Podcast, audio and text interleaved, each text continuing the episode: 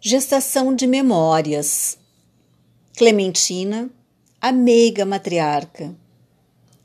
Conheci Dona Clementina quando minha irmã, Ana Lúcia, começou a namorar o seu filho mais velho, o Nelmo. Ela e o seu Ângelo eram como a família da gente. Sua casa era sempre uma festa de aconchego e bem-estar e nos acolheram com muito carinho. Fui recolhendo pedaços de relatos para conhecê-la mais.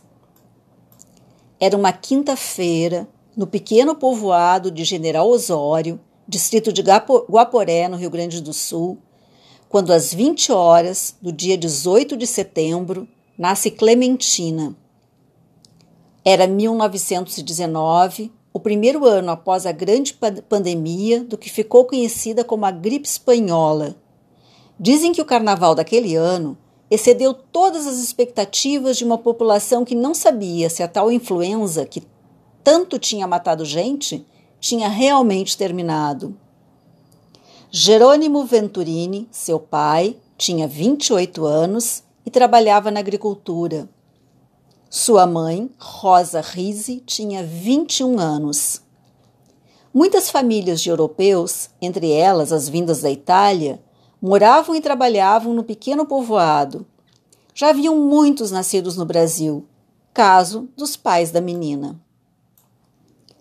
Os imigrantes tinham se estabelecido em torno do rio Taquari, bastante navegável e que servia de escoamento para as mercadorias que produziam.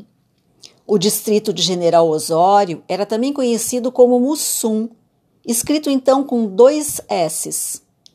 Dizem que o nome veio de uma cachoeira da região que tinha esse nome. Em 1938, o povoado passou a ser vila e foi emancipado em 1959, já então como Mussum, com C cedilha. Enquanto era solteira, Clementina trabalhou como telefonista nas duas linhas que tinha a vila.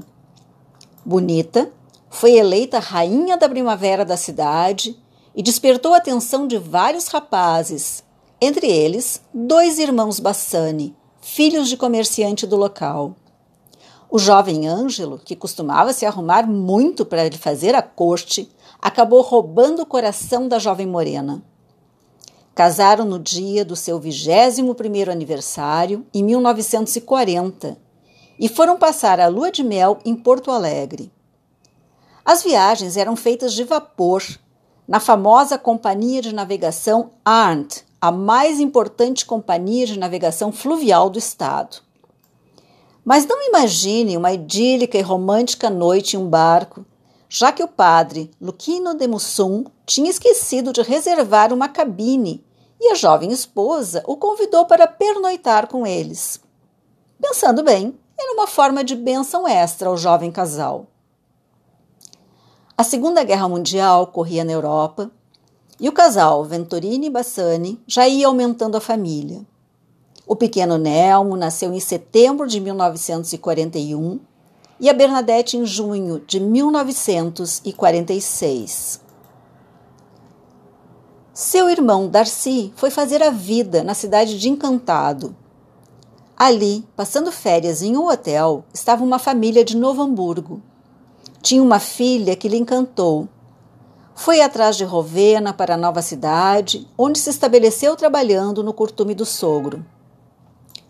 Sentindo maiores possibilidades de progresso naquela cidade com quase 30 mil habitantes, mais perto da capital, chama sua irmã e cunhado, que saem de Mussum, em janeiro de 1947.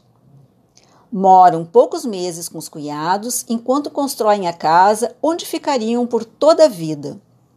Mais tarde, seus pais vieram morar com eles, o nono e a nona.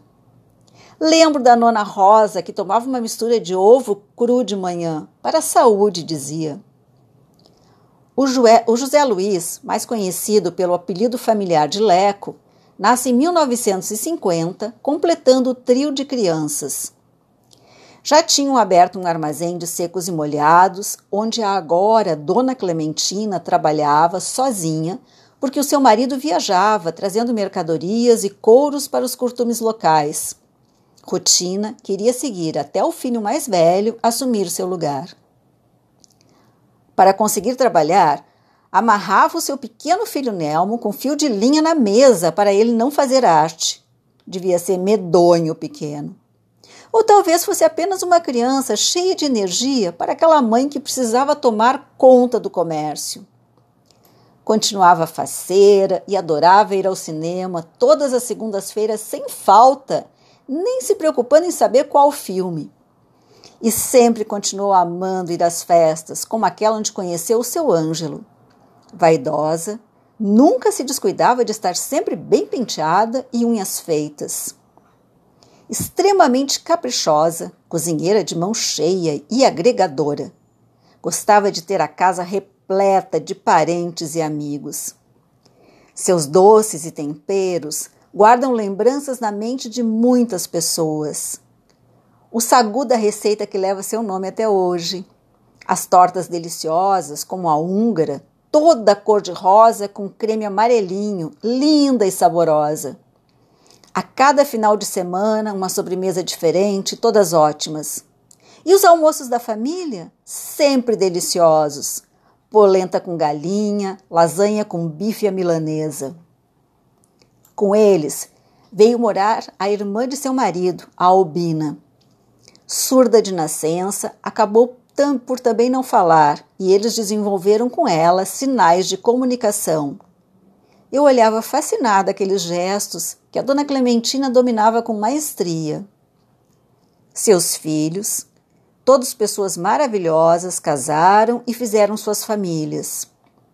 O Nelmo com a Ana Lúcia, a Bernadette com o Adroaldo e o Leco com a Iris. Logo, a sua casa estava repleta de novas crianças, seus netos e netas, a quem sempre acolheu com aconchego e carinhos. A gente podia sentir nos seus olhos a alegria de sentir as mãozinhas no seu rosto, beijar as bochechas fofinhas. Foi mãe e sogra exemplar, tratando de ajudar as jovens mães com a chegada e os cuidados com os pequenos. Para cada um pensava nas comidas e sobremesas prediletas e não esquecia de acender uma vela no banheiro para a proteção e guia dos seus, especialmente quando viajavam. Sua casa era ponto de encontro e sempre havia um chimarrão esperando quem por ali passasse. Sempre tinha uma deliciosa cuca para receber os netos que voltavam da escola suas mãos habilidosas faziam lindos trabalhos de crochê com que presenteava as pessoas que amava. O tempo passou, os cabelos morenos foram trocados por um azul quase violeta, lindos de ver, e a menina de Mussum se transformou ela mesma na nona de tantos, nunca perdendo o brilho do seu olhar carinhoso. Mesmo quando se preparava para a passagem, sua preocupação era com a cunhada, que sempre estivera aos seus cuidados.